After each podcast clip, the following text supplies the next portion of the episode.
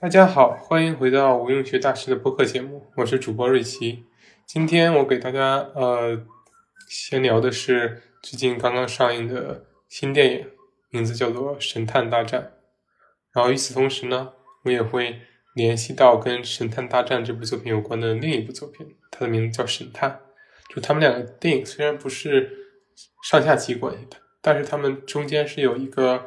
呃共同的一个精神脉络的，是因为他们的创作者其实很大程度上就是一个人，就是香港的韦家辉导演、编剧。所以说我打算把《神探大战》先给大家说一下，然后再呃拿它来跟之前的作品《神探》进行一个小小的比较或者是一个结合。哦，那我就先来介绍一下《神探大战》这部作品的一个信息。《神探大战》是应该是前两天刚刚上映的，我是首映当天看的，就是大规模首映，也是七月八日的下午。然后现在豆瓣已经开出了分数，是七点一分，应该算是一个还不错的一个分数，对于商业片来说算是一个中上水平的一个作品。啊，它的导演是。韦家辉，编剧也是韦家辉，主演是大家比较熟悉的刘青云、蔡卓妍，也就是阿 sa，然后还有林峰，然后大家喜欢的这个小龙女李若彤，然后还有这个谭凯，谭凯就是在《大明王朝一五六六》里扮演这个啊高高翰文的那位啊书生。然后还有其他的一些呃演员，大家可能不太熟悉。然后我个人有点了解的，可能就像香港的一位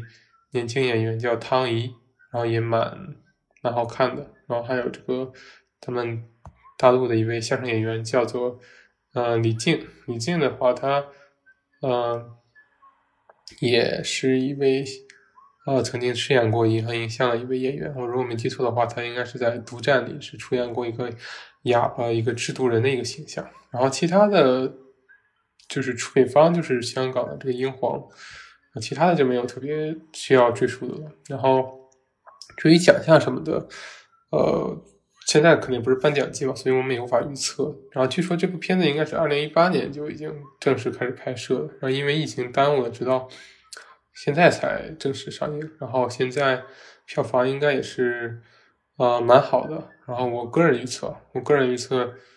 能突破十亿人民币还是有希望的。如果能突破十亿人民币的话，其实就已经算得上是一部很卖座的一部爆款电影了。啊，其就是虽然大家觉得十亿可能不多，就是在《战狼》的这个五十亿啊，或者是李李焕英的这个五十亿啊，或者几十亿的票房衬托下，但是对于一部其他的商业片来说，其实能超过十亿就已经是一个很。很惊爆的一个票房成绩了。然后对于奖项方面，呃，也是没有奖项嘛。但是我个人预测，他可能会入围香港金像奖的，比如说最佳男主角奖啊，刘青云，或者是最佳男配角林峰，还有这个最佳编剧奖韦家辉。我觉得这几个奖应该都是非常有可能获奖的。好，说了这么多，然后我们下面可能要进入一个小小的剧透环节。就是如果还没有看这部电影的同学呢，或者是朋友，建议可以说电影院看一下，然后我们再回来继续听我们的节目，我们也是非常欢迎的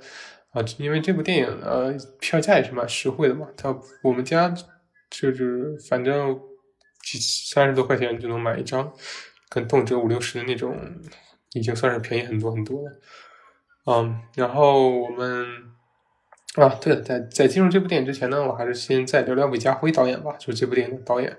韦家辉导演其实是银河映像的一个著名的一个编剧，或者是一著名的导演，就是他其实是以编剧啊为重要特色，就是他的编剧能力是大于导演能力的，广泛的认知是这样的。然后韦家辉导演其实最出名的作品并不是一个电影，他最出名的作品是一部电视剧，名字叫做《大时代》。就是那部当年号称港剧巅峰之一的大时代，是由郑少秋、刘青云、蓝洁瑛、周慧敏还有郭爱明等人这个共同出演的。然后豆瓣评分是九点三分，可以说是港剧中的佼佼者。韦家辉导演是这部大时代的导演、制片人兼编剧。然后除此以外呢，他还导演过银河映像的众多作品，比如说银河映像的开山之作，也就是他的这个立棍之作吧。如果按照这个 俗话说，就是。一个字头的诞生，就是他他导演兼编剧的。然后其余的比较出名的还有，嗯，他也是呃神探，就是我刚才说过，咱们这部《神探大战》的前作，某种意义上的前作，他就是神探的这个导演之一，然后加上编剧，然后他还导演过这个呃非常突然，还有真心英雄，还有再见阿郎，和平饭店，两个人两个只能活一个。我左眼见到鬼，啊，等这个一系列银河印象作品啊，大多数期间他都是这个跟这个杜琪峰导演这个是哦合作指导的，就他一般是处于这个副导的这个角色，或者是他他是这部剧的这个重要的编剧，就可以说银河印象大部分作品就是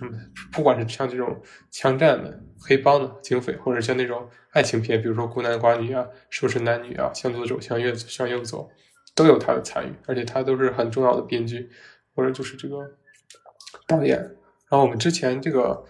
啊，我们之前看呃聊过了一部电影，叫做《大块头有大智慧》，就是香港译名叫《大智佬》，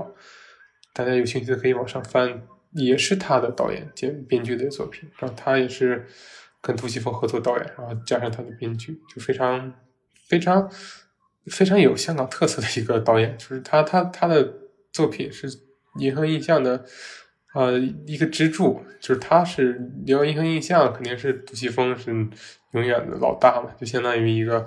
帮派的这个画师或者是这个教父，那当然杜琪峰。可是韦家辉就有点像旁边那个军师的那种角色，就是他是一个很重要的一个副手，就没有他这部帮派或者这个电影的这个呃。这个电影的这个公司也不会发展到这么好的一个境界啊。那我们这是聊《神探大战》这部电影，《神探大战》这部电影其实呃还是延续了之前的人设，就是刘青云扮演的这个警探，他是一个呃可以有一点这个精神精神障碍的一个人，然后他是一个非常有极强判断能力的人，就是判案人探探案能力。但是他确实是有点这个呃幻想症，就是他能够经常幻想到一些啊，比如说这个这个凶手出现在他的身边，就比如说他调查某个案件，他可能会脑海中出现凶手的样子，然后然后跟凶手在那儿说话，就有点像妄想症加精神分裂的感觉。然后就是因为这个事情，然后大家就把它当成一个异类去去看待嘛。然后之前呢，然后呢，就是在这部电影刚开始的时候。然后就是我们的韦家辉导演，就是先先依次给了好几个案件，就是香港有几大案件是非常被这个啊电影喜欢改编的，比如说像那个的士司机的这个杀人案件，就是一个的士司机叫午夜屠夫吧，就说错了，就是雨夜屠夫。每到下雨的时候，一个的士的士司机会会就是杀害这个女性这个乘客，好像已经有连环杀了几十个人的那种感觉。然后这部电影就是一开始就是。就是连环的，就是给了这几部这个凶杀案的这个案发现场吧，或者是就是这个一个案案件的追溯。然后还有两个案件，还有一个案件就是屠夫案，然后还有一个案件就是魔警案。就屠夫案就是一个人就是专门就是屠杀女性嘛，然后他就把这个女性进行这个虐待，然后嗯，然后最后分尸，然后藏尸，然后这是第二个案件。叫做这个屠夫案，然后第三个案件就是叫做这个这个魔警案。这魔警呢，就是一个警察，他他把自己的这个队友或者同事的枪给就把同事给杀死了，应该是，然后把同事的枪给偷偷的隐藏起来，然后把这个事情嫁祸到别人身上，然后随后他自己偷偷拿着这杆枪去到外面去抢劫银行，然后去杀人，然后就是被外界称之为魔警嘛，就是他这把枪就是成为一把鬼枪。因为每把枪都有自己的编号嘛，作为警察是需要严格管控的。我国是，我国和香港这个地区都是一个非常严格限制枪的一个国家，所以说警察的枪也是这个最容易接触到的一把枪，一定要严格管制好嘛。所以这种情况下丢的枪是非常严格的事情，然后以后非常诡异的事情，因为这把枪这个一直都没有头绪。当然了，最后也是解解救出来这个案件。然后在这部剧里，就是我们刚开始的这个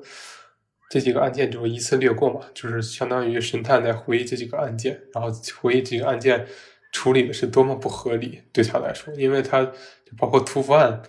然后突犯当时的香港警局就是就是个 O.G. 啊，还是重案组啊？就是 O.G. 就是黑社会调查科的意思，啊，重案组就是重案组嘛，重案六组那种感觉。然后他们就是去调查突犯，然后这样一个嫌疑人就是抱着女孩的嫌疑人小姑娘嫌疑人说自己不是这个杀人凶手，但是警察是围攻他，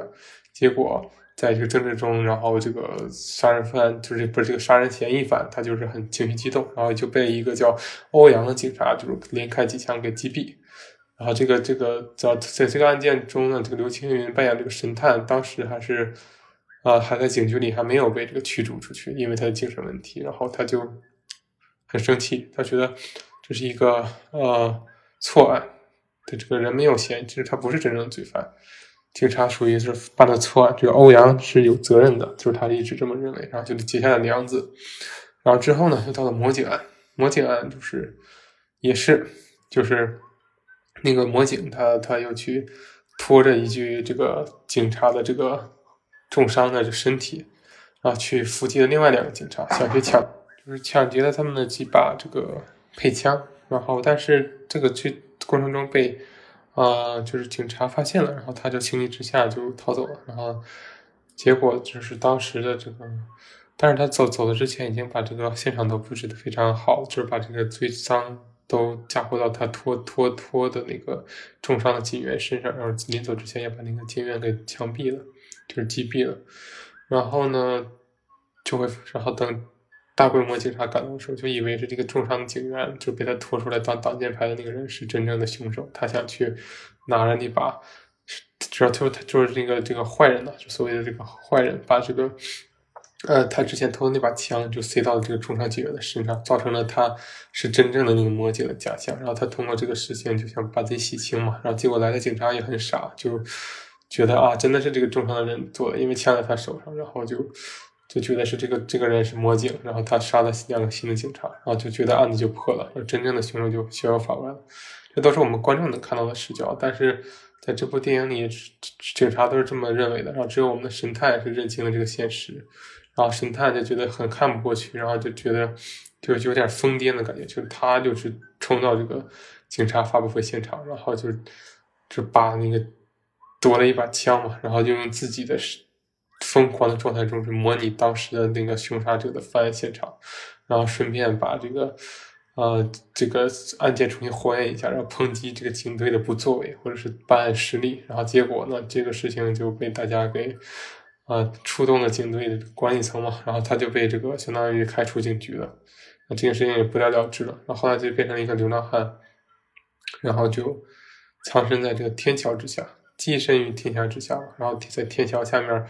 就是把写的那种像大字报的感觉，然后把这个所有他觉得有疑问的这个凶案的信息都写在这个大字报上，挂在外面，天天看，天天研究，然后就是这种感觉。然后这个刘青云饰演的神探呢，他有一个啊女儿，然后一直不理解他他他父亲的这个这个这个行为，他觉得他父亲是个精神病，而不是什么神探，然后所以跟他父亲关系很不好，所以在他之前。刘青云被这个警局开除之前一天呢，就是他们还闹了矛盾。但是他看到父亲奋不顾身的跑到这个警局发布会，然后去这个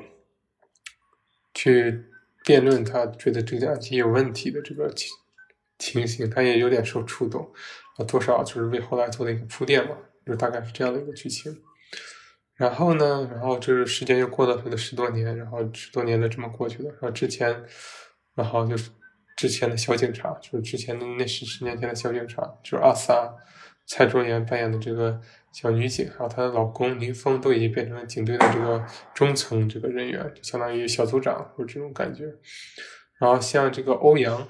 然后还有李若彤饰演的这个女警司，已经变成了所谓的中高层这个管理者，这个重案组啊，或者这个 OG 啊。大概是警局现在是这样一个架构，然后在这个时候呢，就是突然社会面上出现了一个重要的一个犯罪团伙，他们管自己叫做神探，啊，他们是怎么作案的呢？他们就是把，呃，他们就是就是把之前就是冤假错案的那个真凶就找出来了，然后把他们杀死在这个当年他们用同样他们怎么杀别人，他们这些神探这些团伙就怎么把这个杀人犯给杀死，然后并且在他的尸体旁边喷射出拿这个彩彩喷喷射出他当时那个疑犯没有破案的这个警警警啊这个警察编号，就举个例子吧，就是在这个影片中第一个这个案件中。就是我们会发现，然后这帮神探就是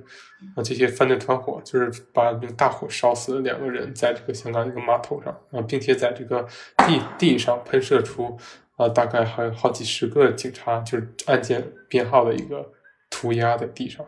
然后发现，然后警察来了之后发现，其实是被烧死这两个人就是在十多年前烧死其他两个无辜的人的真正凶案，但是当时警察是没有。就是把这两天真的这两个人绳之以法了，然后现在这些神探就独自就是开启了私刑嘛，私刑就私自行刑，把这两个人绳之以法给烧死了，用当年同样的方式。然后呢，同时他在这个地上写的那些案件，都是指向了另一桩未解之谜，就是他们相当于一个预告，就是预告他们下一期要做什么案。这这二十多个这个案件编号，他们调查都发现都是都受害者都是女性，都是在雨夜中死亡的。然后都是，啊，就是失踪或者死亡。然后，然后这这这这时候警察就发现好像有点问题，不知道这个指向什么，他们就是一头乱麻。而这时候神探呢，就是真正的神探，就是刘青云吧，我管他叫做。他虽然现在是一个流浪汉疯子的形象，可是他好像从这个中疏导出了问题，疏导出了这些人接下来要干什么。然后这时候我们就在电影中就看到他是一个精神分裂的一个状态，就是他能在幻想中看到。这是犯了这二二十多桩连环杀人案的这个真正的凶手，也就是那个雨夜屠夫，那个出租车司机。那个出租车司机就很疯癫的，就是在精神幻想中对刘青云说：“啊，神探帮帮我，我不想死啊！”然后神探说：“那你这个你罪有应得呀。”然后，然后，然后这个精神病就是那个杀人犯，就幻想中的杀人犯，就说：“啊，你得救我，就就算我罪有应得，也是应该，就不应该是由这些人去私自行刑的嘛。”然后刘青云最后就决定还是去去看看这帮神探小团伙想搞什么鬼，这到底是推理正不正确？然后他就果然就是他跟警察同时追捕，然后刘青云总是先人一步嘛，因为他的判断更敏锐，他真的是一个很有这个直觉的人。然后最后他发现哦，原来真的是把这个这个雨夜杀人屠夫案的这个真凶用一剪两断扔到了这个河道里面，就香港的这个排水排水区里面，就相当于一个。呃，一条河吧，然后最后就发现了这个刘青云在这个段过程中呢，就跟警察警察有了误会，让警察以为他是一个嫌犯，但后来发现他不是。然后经过这段追捕的过程中，就追捕这个线索的过程中，他就跟这个蔡卓妍饰演的这位怀孕的女警，然后算算是啊，觉得他们两个算是互相认可了。就就是这个蔡卓妍觉得这个刘青云好像不单纯是一个疯子。他真的是有这个预见案件的一个能力，然后同时呢，刘青云也发现蔡卓妍其实也算是一个挺认真靠谱的一个警察，然后他们就有点像类似于搭档的一种感觉。那这时候就有一个很有趣的细节，就是啊，就是刘青云是没有枪的嘛，作为一个被开除的警员，然后但是他幻想自己是有枪的，经常讲 假装拿着枪去阻止这个犯罪团伙。然后这时候就有一种很镜像的感觉，就是每当他的手指假装的枪指向哪里，射向哪里，蔡卓妍作为真正的警察，他的枪也跟着指到哪里，射向哪里，就有点像他们两个成为一种某种程度上一种心灵搭档的一种感觉。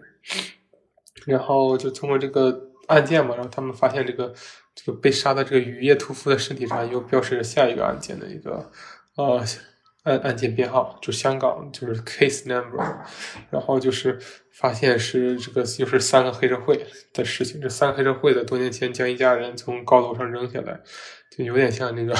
啊大时代的这种致敬。我个人觉得是。然后他们，然后结果现在这些神探神火原来都是当年被害者的这个家人或者被害者的这个后代，他们现在就觉得当时警察没有办案。觉得很愤怒，他们就不知道为什么组织起来就私自行刑，然后他们就三个就去跑，一些人就跑到这个黑社会的这个所在地，把这三个当年的黑社会也从楼上拽下来扔死。然后这时候他们刚扔下来，然后刘青云等人，还有蔡卓妍的，还有这个林峰，也是蔡卓妍的老公，另一位警队这个组长，就相当于基层干部，也带队的到了这个地方，然后跟对方进行一场激烈的这个角逐，然后杀死了一些或者是拘捕了一些罪犯，但是更更多罪犯然后逃跑了，然后在这个追捕过程中呢，他们就发现其实这个啊这个这个队伍的一个领导者是一个呃女性，是一个像有点像社会青年的一个女性。然后，但是我们明眼人看出来，我们作为观众就看出来，其实她就是刘青云当年就是她的女儿，就她那个当年很不理解自己父亲的那个女女儿，其实是现在这伙神探集团的一个，至少目前看是一个领导者的形象。但是经过最后的角逐，啊，也没有说抓到这个核心人物，只是说拘捕了一些啊次要的一些这些神探犯罪集团的人。然后这个警局就是觉得呃这个事情很棘手，那也不知道他的这个。然后也开始就是觉得这个事情应该是真的，然后他开始跟进下一个这个案件。然后下一个案件就是，就当年有有也是一个两个人吧，一男一女，然后也是把这个呃把一个人给分尸，然后煮了，然后这帮人又开始重新去追逐他们的这个这两个人的踪迹。然后这两个人他其实是呃是。嗯，一一男一女的罪犯当年是，但是这两个人当时好像是夫妻，但现在已经离婚了，各自生活。所以当时只要这些神探犯罪小队就是分兵分两路去追杀这两个人，然后就相当于就是警察跟刘青云也都是想要去挽救他们嘛。然后最后他们也就是，结果发现这个兵分两队，然后警察是由欧阳，就是当年那个刘青云怀疑过的那个警察欧阳带一队去。想要想要去追捕那个去谋杀那个女女性的那那伙犯罪分子，然后同时呢，刘青云和这个蔡卓妍、林峰等人是选择了去跟踪那个男性，然后想去保护他，就不要被这些神探分子给抓起来。然后结果就是最后发现那个女性已经被杀死了，被分尸，然后烹煮了，报了当年的仇。这些这个神探的这个小分队。然后，但是这时候欧阳到了嘛？欧阳到了，就是想要追捕他们。然后经过一番激烈的枪战，然后发现，啊，就是就是就是不分上下嘛。结果这时候，呃，警队中两人突然反水，就是一男一女，然后他们就把这个欧阳给抓了起来，就揍了一顿。然后，因为他们这两个人就分别是当年屠夫案的这个受害者的这个这个这个无辜惨死的这个。人的这个女儿，她当年不是抱了一个小女孩嘛，说自己无辜，然后结果被欧阳一枪打死，然后她就是这个小女孩，然后同时呢，然后那个男男人这个叛变的警员男男人就是男性，就是当年魔警案那个被污蔑是凶手的那个警员的后代，然后他们两人就反水，然后同把警队给 K.O. 了，然后把这个欧阳就抓了起来，然后与此同时，然后另一条线要保护那个男人嘛。然后那个男人，然后刘青云跟林峰啊、蔡卓妍带的这个小队，就无意中就又挤上了一个巴士，因为这个巴士就是是那个被害者上的那个巴士嘛，他要保护他。结果那个巴士里面已经渗透了很多犯罪团伙的人，结果就是一又是一番大战，然后最后还是没有阻止凶杀案的发生，那个人还是最后被杀死了。然后，但是经过这个事情。刘青云好像就发现了那个是他的女儿在这个其中占了一个领导者的一个部位，然后林峰啊，然后也发现了这一点，然后他觉得这是假的，这时候他就觉得这个刘青云，你是不是也是神探犯罪团伙的一员？你女儿是这个小队的队长，然后你又是曾经号称神探，然后这些案子都是你查过的，就是你曾经怀疑过，难道你不是这个其中的一个牵连者吗？然后就把这个刘青云给抓了起来，关到了监狱里。啊，李若彤扮演的这个角色在这里中有一点工具人讽刺性作用，就是他是扮演一个警队中高层，然后刘青云当年就讽刺他就是办案就是摆摆 pose，就什么意思呢？他就是一个新闻发言人的形象，就是他的意思就是什么真正的事儿都不干，然后就是就只有发发发布会才是他的工作，然后什么事儿也没解决掉，就知道假装一个很很光鲜的形象嘛，就是刘青云就讽刺这个香港警队这个办事的这个情况。刚说了这么多，然后其实就是刘青云就被抓起来，被怀疑是这个幕后主使之一嘛。然后这个时候，警队也发现这个欧阳也是他们的一位高级警司，就是已经被这个犯罪团伙绑架了。然后这个犯罪团伙就不知道，就是反正给那个全全港发了一个视频，然后里面就是啊这个。欧阳这位警司被打得鼻青脸肿，然后他在镜头面前很很沉重、很很很就是木然的说：“对不起大家，我就是屠夫案的凶手，我是魔警案的凶手，我诬陷了无辜的人。”然后，然后这些视频被放到香港各大媒体，然后也被传到了警局，然后，然后就是这样的一个情况。然后警局就决定想去拯救欧阳嘛，但是不知道欧阳到底是是是何人，就不不知道欧阳到底是是被何人放到了什么样的一个关到了什么样的一个地方。然后这个时候其实就是有了一个新的转机，是为什么这么说呢？你说这个时候欧阳他其实虽然是一个很莽撞的人，但他并不是表现出来的并不是一个凶恶的人，在平时。然后所以蔡卓妍饰演的这位女警呢，其实就是很很悲伤，因为这个欧阳也算是她跟她丈夫林峰的一个好朋友，她不相信的丈夫，她她的好朋友会有这么丑恶的行径。而且他也不相信，尤其他不相信这个屠夫案是欧阳干。至于为什么呢？我们一会儿再说。然后在这段时间内呢，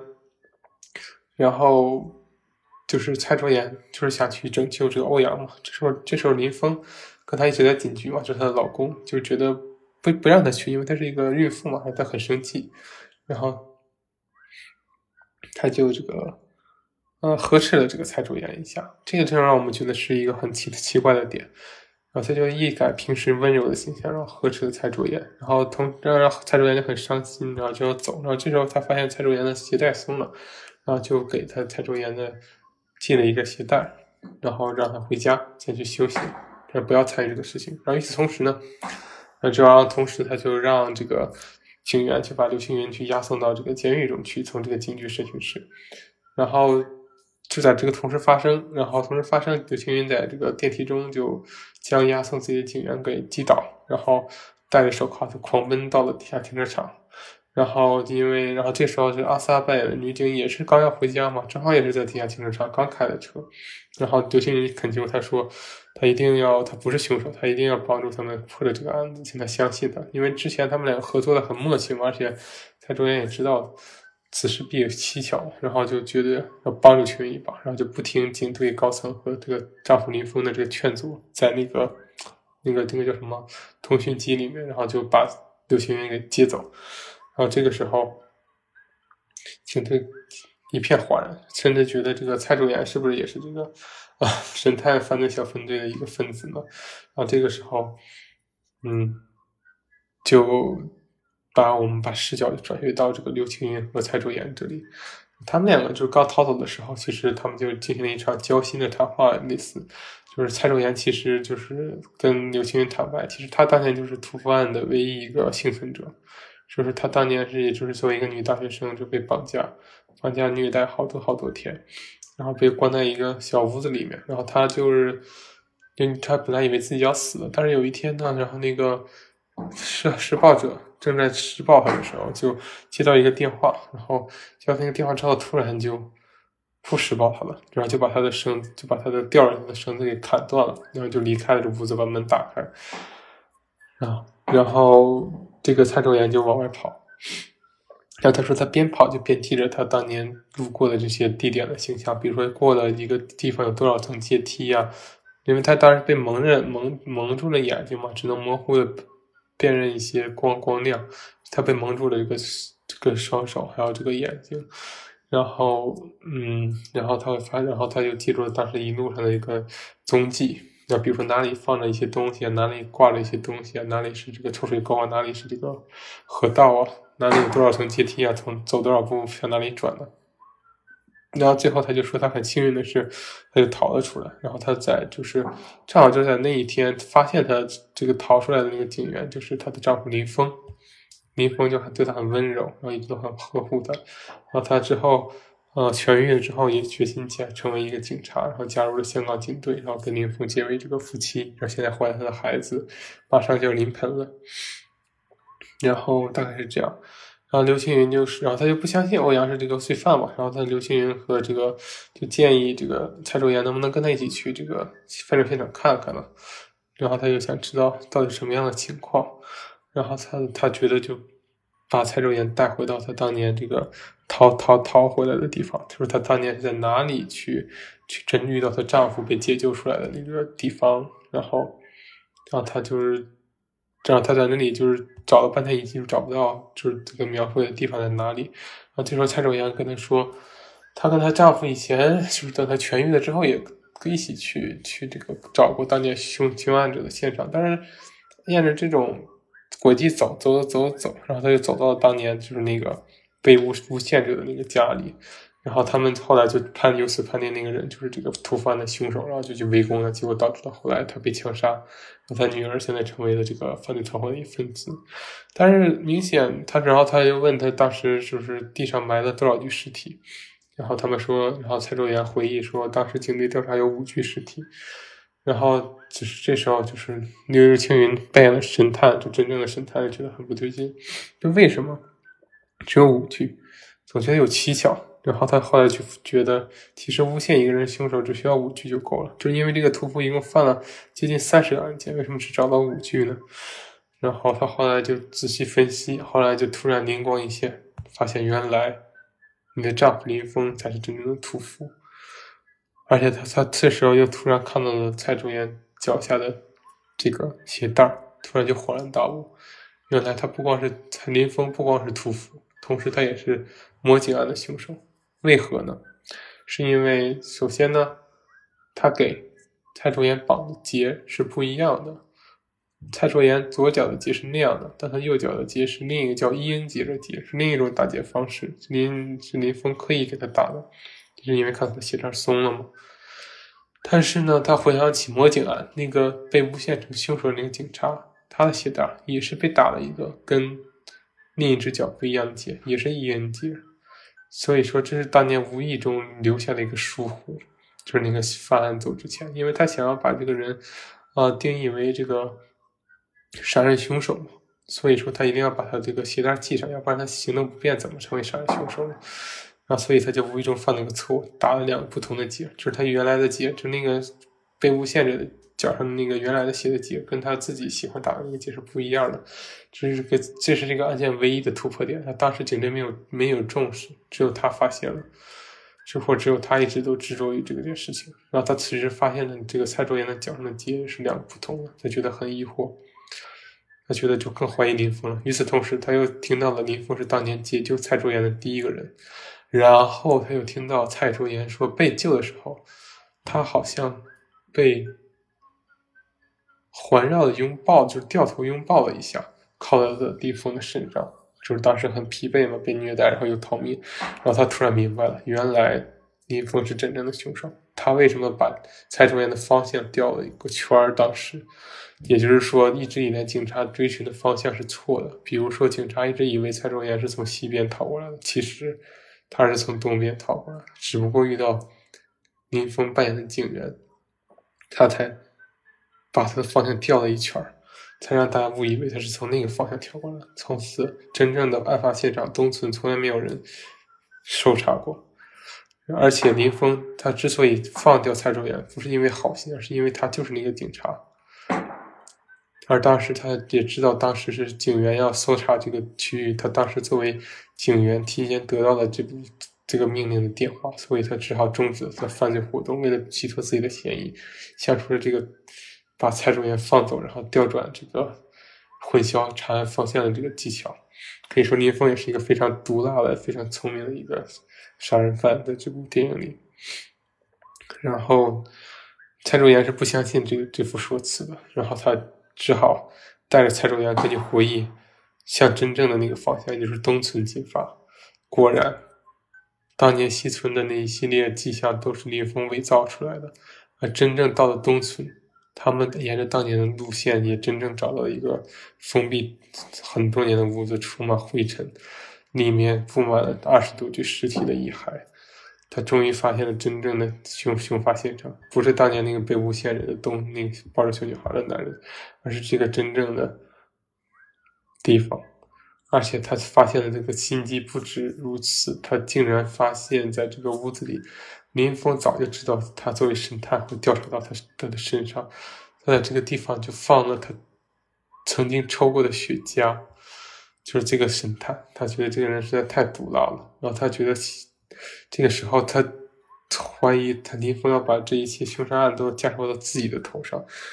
嫁祸到自己这位神探的头上，他觉得很很迷很迷惑。然后这时候蔡卓妍也很惊讶，但她仍然不想相信她的丈夫是真正的凶手。与此同时，她看到这个刘青云这个抽过的雪茄被放在了上面，她也怀疑是不是刘青云干的这个事情事情，只不过她精神错乱了。这个时候呢，林峰也是在警局呼呼啸视听，混淆警队高层的事情。林峰就跟警队的管理层说：“刘青云是这部剧的是这个凶手，为什么呢？因为他。”他，你看呢？他有三重人格，他一重人格就是这个屠夫，啊，一重人格就是这个魔警，然后就是，然后一重人格就是神探，他就想把自己抓住，其实，然后他一直就是自我纠结，所以他就后来就带领这些人成立这个案件，其实他是真正的这个一切的凶手，就是符合林峰的这个陷害的标准，同时让我们电视剧、电视、电影前的观众觉得，他说的有道理啊，这是不是真的是有这样的诡异的情况发生？啊，结果。呃，警察就是去追捕，啊，觉得是刘青云的问题，然后就要想抓刘青云，也许他就知道这个问题出在哪。然后这时候刘青云呢，就跟着这个呃蔡卓妍的车就想开回警局，可这时候他发现，呃，这个车上的导航发现他前两天去过一个造船厂，然后与此同时呢，在警局。刘林峰也通过这个电话录音发现，哎，呃，这个欧阳其实是被绑在造船厂，因为他从那欧阳的这个自我认罪的这个声音中，只发现了一些轨迹嘛，然后他们就正好都就是往造船厂方向去进发，一个是目的去解救欧阳，杀死这个就抓追捕这个犯案小分队，一个是刘青云和蔡卓妍也开着车去这个船厂，这为什么刘青云他们知道船厂呢？因为他们的车上导航标志着这个车几天前去过这个地方，然后这个车其实是林峰的，也是阿阿萨特的老公林峰开的，也就是说，其实林峰是跟这个犯罪团伙有关系的，所以他们线索在此刻就交汇到船厂这里，然后到了这里就会发现，那就是先就是就是蔡就是林刘青云和蔡卓妍所所饰演的探案小分队之前到了这个船厂。然后跟他们有了一个冲突，让刘青云就跟他们说，其实这个欧阳不是凶手，林峰才是凶手。然后他们不听啊，然后就是他们就是不听，那只好就是解救这个欧阳，就是他们想把欧就就终于拼尽全力把欧阳放走，然后让欧阳回去把真相公布于众，说林峰是凶手，他是被陷害的。然后这个欧阳，结果在逃的过程中呢，他船突然突然被这个对方给炸翻了，然后欧阳欧阳就跌入海中不知生死。然后与此同时呢，然后就是他们还想就杀了刘青云这些犯罪团伙。然后刘青云他的姑娘在群体中当然是不愿意了，他他的姑娘其实此刻已经非常认可他是一名神探了，他已经对他爸充满了这个信任。然后他就想阻止他们伤害他爸爸，然后他从这时候就跟刘青云跟阿萨成为了一个新的小团伙。一起抵抗那些犯罪团伙的一个进攻，然后他们就被逼到了一个船舱里面，然后船舱门可以紧密的关上，然后让他们就是躲在里面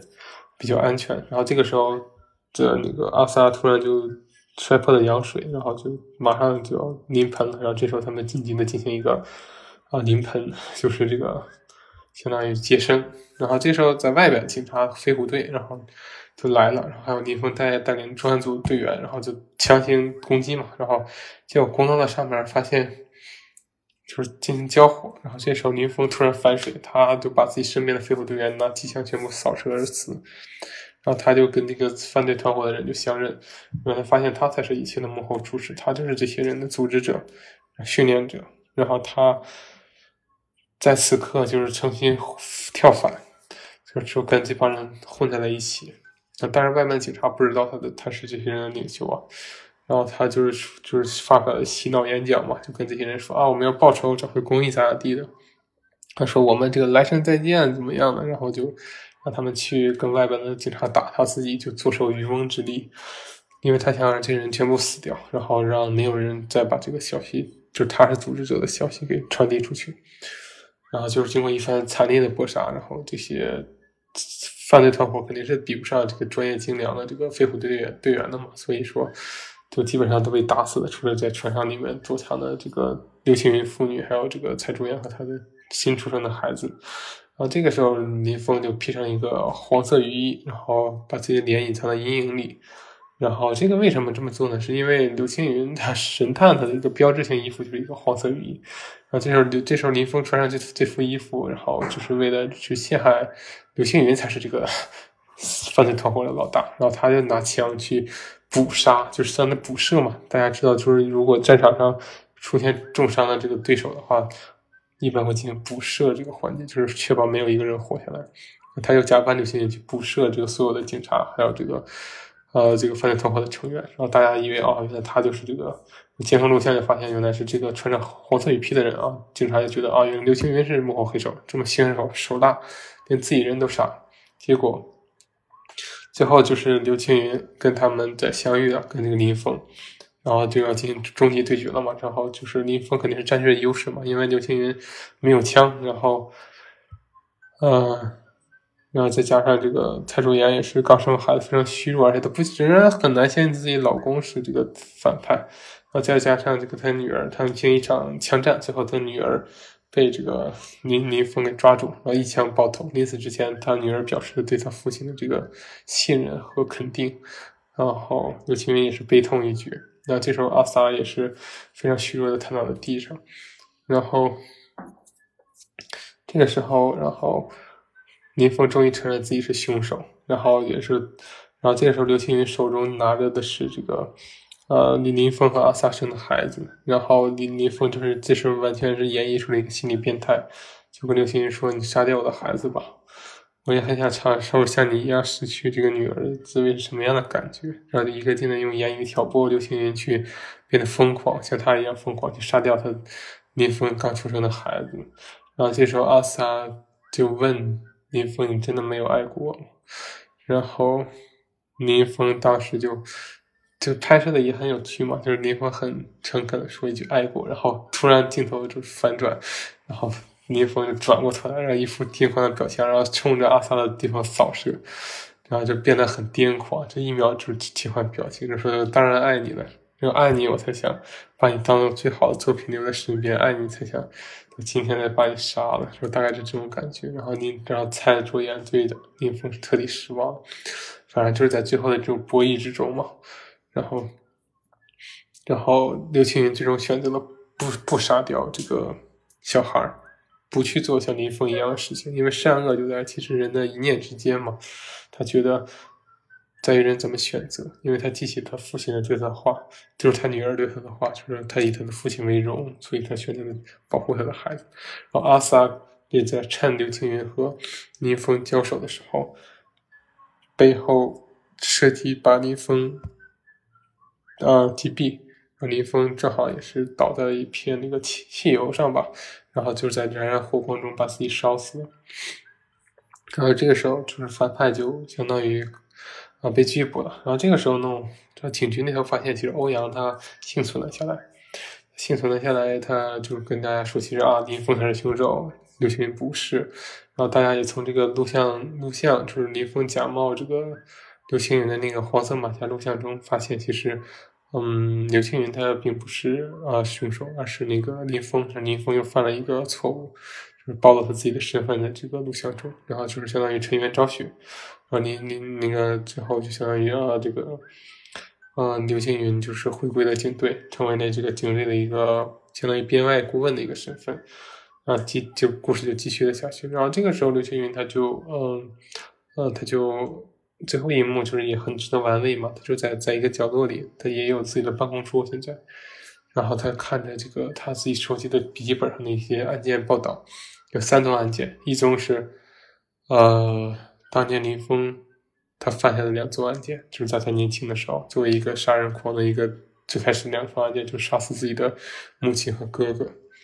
后第三宗案件竟然是呃刘青云自己经历过的，是他妻子抑郁自杀的一个。案件都是报纸剪贴嘛，然后这时候刘青云望向了旁边的玻璃，发现玻璃里面导演给的镜头，一面是刘青云望向玻璃，一面是玻璃里面的林峰看向刘星，然后就这么结束了，然后大概就是这样的一个剧情。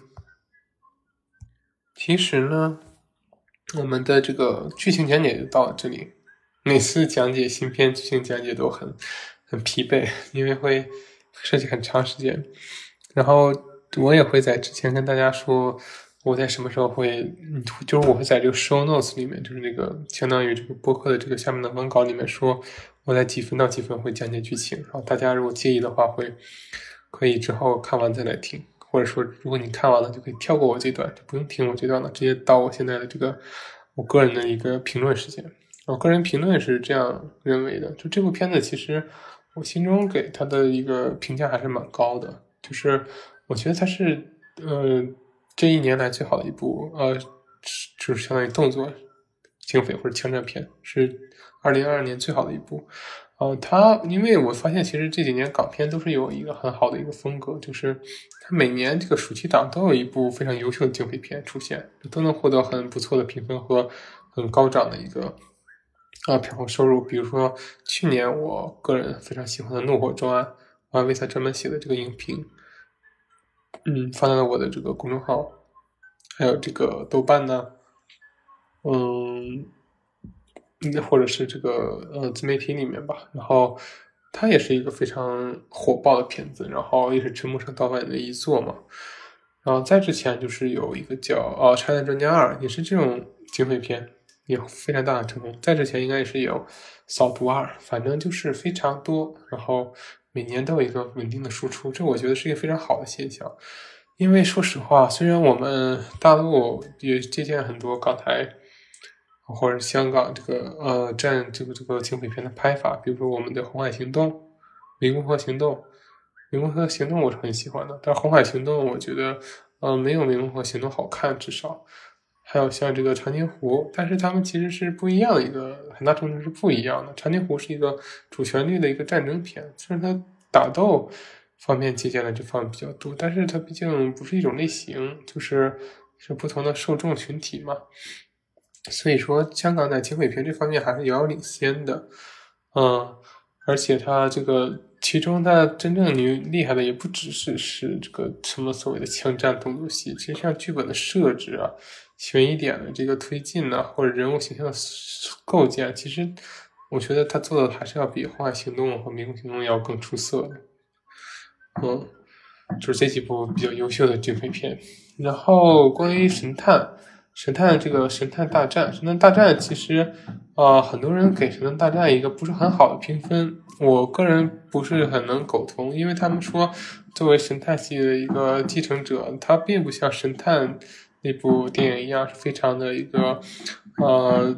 怎么说呢？悬疑性很强，然后非常的一个，呃，有点内敛，然后有点那个，呃，神经静淡淡的神经质的感觉。然后这部电影其实它有点，呃，大家说它有点四不像，或者说有加入了很多，哦，动作元素啊，比如说最后，嗯，就是那，比如说之前追捕犯的小分队的那个，啊。呃，在香港闹市区的枪战，或者尤其是最后在这个轮船厂的这个枪战啊，或者说爆炸，让大家看到那种 大片的那种质感，而不是说像神探那种靠情节和这个悬疑感取胜的一种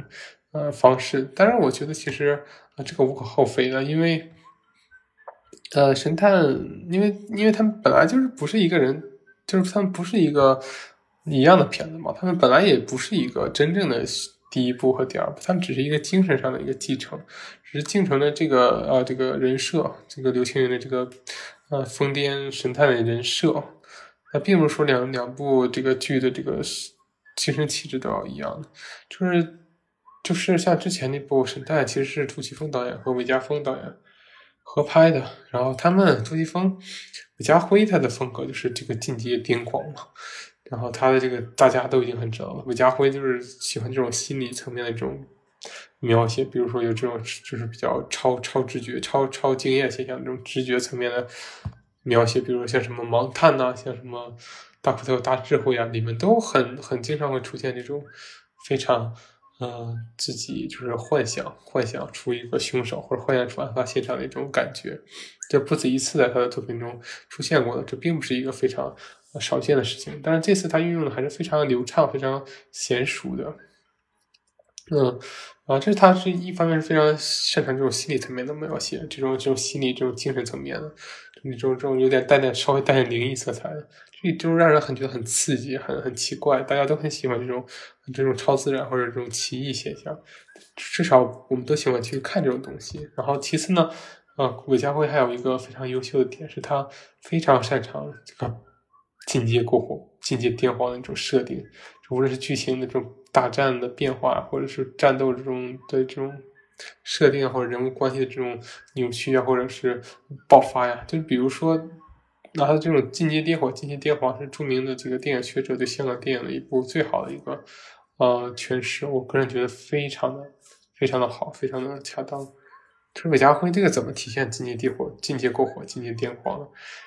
最好的表现就是在《大时代》里面。郑秋生扮演的那个疯狂的角色，你想想郑秋生那个儒雅的一个如这个帅哥的形象，楚留香对吧？竟然会那么癫狂的那部电影，形式方式那么的不合逻辑，那么的诡异，那么的就那么的奇怪，然后获得还还通过这个事情获得那么大的利益，然后之后人们的走向都是非常的非常的扭曲，非常的。呃，比如说是把一家老小从楼上往下扔啊，或者最后的死，他们一家老小也是做出了同样的命运呢。然后那种在股市中那种跌宕起伏，就是把武侠、把商战片拍成了武侠黑帮片的感觉，就是他这种癫狂感，就只要是好看爽，然后就就可以就可以设计这样的剧情，这也是贾辉的一个风格。但杜琪峰其实他是比较冷静的一个人，他他可能是。我觉得他更文艺、更冷静。他他是一个，比如说杜琪峰主导的，像什么放逐啊，像什么啊枪火呀，或者像黑社会啊，你会发现他是一个比较嗯是内敛的一个风格。还有像那个龙虎柔道龙虎榜，他是中有一种很浪漫的一个情愫的人。然后他也是很呃很严谨，然后会比较更讲究这个逻辑链条，或者是一个事情的发展的一个正当性。而不是说像像韦家辉一样，可能会为了情节的爽，会为了扭转而扭转。但是他的这种为了扭转而扭转，其实恰恰是他的魅力所在。我们看电影不是为了，很大程度上，我们看电影不是为了做一个逻辑推导题，不是为了做一个侦探推导，我们看电影是为了好玩。而现实生活中不容易发生的事情，才会让我们觉得好玩。而韦家辉导演的这种心理上的这种奇异怪诞的描写，还有。他对这种情节境界过火的演绎，真的就是也让我们觉得这才是他做的是对的。至少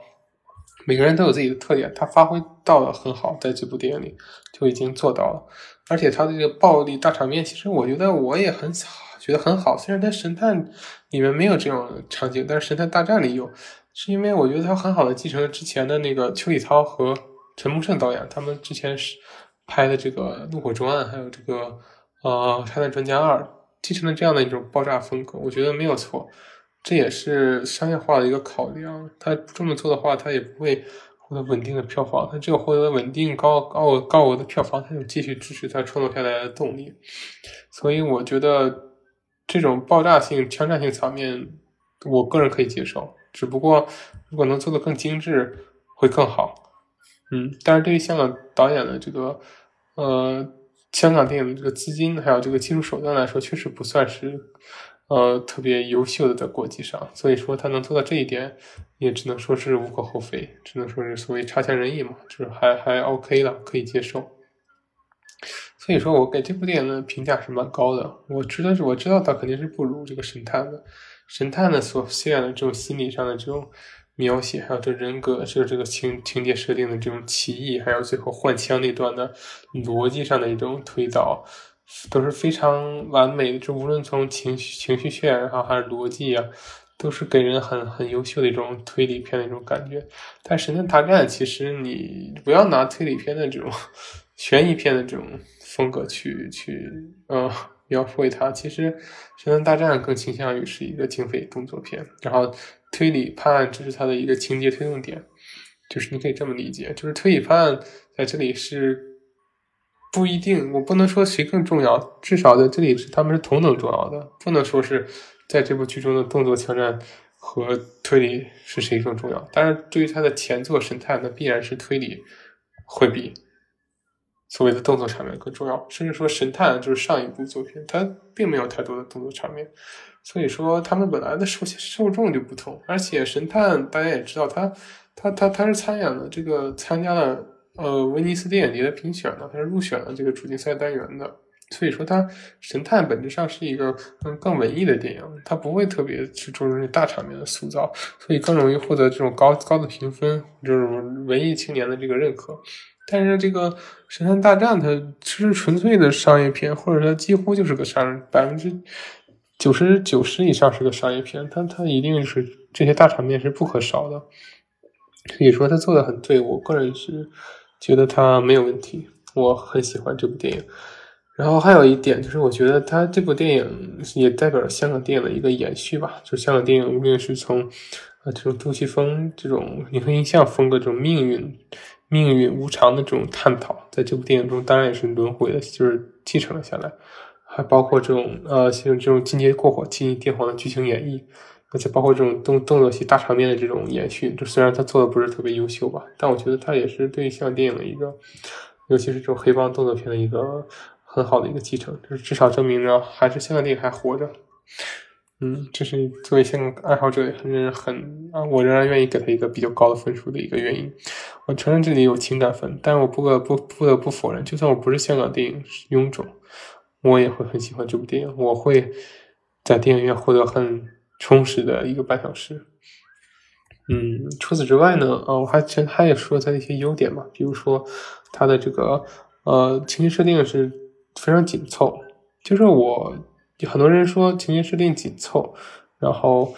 呃是不好的，让大家看的很累，然后就是一直就是叮咣叮咣，要么就打，要么就是不断的反转，不断的这个有人遇害。那我觉得这个他说的是对的，但是我觉得他这么做也没有错。就是我一直强调的观点就是，嗯，大家对他的评价是对的，都是就是他确实有这些问题，比如说像我之前说的，嗯。就动作场面太太做的太糙，然后动作场面或者说节奏太紧凑，我觉得你们说的都对，这是他的问题，但我们不觉得他他有错，是因为他出于一个他自己的商业片考量，再加上现在我们大家注意力本来就很容易涣散嘛，对吧？你就是作为大多数去电影院看电影的人，不一定是这个文艺片爱好者，也不一定有那么强的一个。所谓的艺术艺术感知力，他们更想看的是一个商业电影，给自己足够的刺激或者足够的呃这种愉悦感官愉悦。像这种韦家辉导演把这个东西把这个电影去控制到这么快节奏、这么大的信息量、这么一个接一个的高潮点，是没有问题的，很符合现在人们观观赏的这个短快节奏风格，而且这也是保证他成功的一个基本点。至少我这种快节奏，因为我个人从事过。短视频行业，然后，呃，我也是很喜欢这种长电影，我这两个都看。比如说一些比较长的文艺片，比较闷的，我也我也比较喜欢看。所以，我就我觉得我对这两种刺激，我都能感受到他们的魅力。所以，我觉得他这么做是没无可厚非的，还是这还是这个观点。然后第三呢，就是关于大家说啊，还有还有很多人说这部电影逻辑硬伤太多了。嗯，我觉得 还是这个观点，逻辑硬伤是有。但是不妨碍你看的更开心，因为他本来就没打算让你做一个真正非常严格的特技片。如果你想看这种片子，你可以去看他的前作《神探》，或者是像什么《利刃出鞘》啊这种片子，对吧？不一定说要来看《神探大战》，而且他没有用这个呃这个逻辑性强来来吸引你来看嘛。人家的广告词叫硬爽邪爆，你一看就是一个想要干这样的片子嘛，只要咚咚咚。就是干，然后中间给你插一些很诡异的玄幻的，或者是那种呃让人心里发毛的一种剧情啊，或者是一种呃氛围的渲染。人家也本来没有想让你说做一个纯粹的推理片去做，嗯，只要爽到让你大家看得开心，就是他最大的贡献。而且逻辑逻辑点，其实我一直也纠结一点，就是所谓的林峰为什么要成成立这个组织，为什么要去？做这些事情，难道他真真做这种事情不怕把自己最后暴露了吗？难道他只想制造这个社会的恐慌吗？后来其实我觉得我也不再纠结了，因为为什么呢？导演也说了，他是个精神病，连自己孩子都杀，连自己老婆都杀，那他还有什么都做不出来了？所以说，他做这个事情，他就没有一个道理可言，他就是一个为了反派而反派的人。在这部电影中，他确实是存在的，确实是合理的，那就够了。至于细节，我我个人觉得没有必要太过苛责。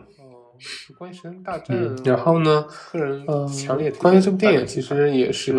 有一些政治隐喻。这个是喜欢爽片的人，你也不得喜欢看推理的人一些东西。嗯，这个东西我建议，如果你不是那种硬核推理的人，你可以去看。那个情节还是蛮猎奇的。但如果你是硬核推理的人，那你就可看可不看了。嗯，就是总之来说，对于大多数人，它是一个值得推荐的电影。然后，关于这个。电影最尾端，然后刘青云这个角色望向镜子，然后有一个林峰的形象跟他形成了一个镜像嘛。就是当他翻查以往这个案件录的时候，就是大家网上对此都有一个不同的解读，就是大家所谓的细思极恐的细节。我个人的解读方式是这样的，我觉得其实就代表着啊一种嗯。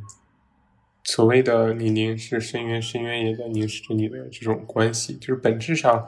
林峰跟这个呃刘青云所是扮演的神探，本来他们可能是是一种人或者一类人，或者说每个人心中都有这样一份恶，就好像他在暗中暗中上看到的那个贴报，林峰杀了自己的母亲和哥哥，然后神探的妻子也是因为。不明原因，然后自杀身亡，就是他们本质上可能都是一种人，都是有过一种精神负担而，造成了可能会有犯罪倾向的一种人。所以说，当你，但是他们的不同在于，他们做出了不同的选择。就是当，嗯，他们都劫持到对方的孩子的时候，林峰他选择一枪爆头，杀死了刘青云这个神探的女儿。可是刘青云作为在那个阶段，在林峰的这个逼迫之下，仍然顶住了压力，选择成为了一个有良知的人，把孩子保护了起来，没有做出这种杀害林峰孩子来报仇的这种行径。所以说，其实我个人觉得，想表达的就是林峰和刘青云饰演的神探本质是一种人，或者说这种恶，这种内心的怪兽是存在于每个人心中的。嗯，只不过。在于我们如何选择，因为人终究是有选择的权利的，这是他们二者的最大的不同之处。当然了，还有其他的解读方式，比如说，这可能预示着刘青云心中仍然仍然有这种呃恶念的存在。毕竟，像剧中的一句反复出现的呃德语的话嘛，就是尼采说过的，呃，这个哲学家所说的：“当你凝视深渊，深渊就在凝视你；当你与怪兽战斗。”有一天你也可能变成怪兽，这可能也意味着刘青云心中的恶念仍然存在，所以说也算是为续集做了一个铺垫吧。毕竟现在很多电影都是在结尾做一个呃很特别的结尾，然后有的是故弄玄虚，有的是真的是有在未来的剧情考虑。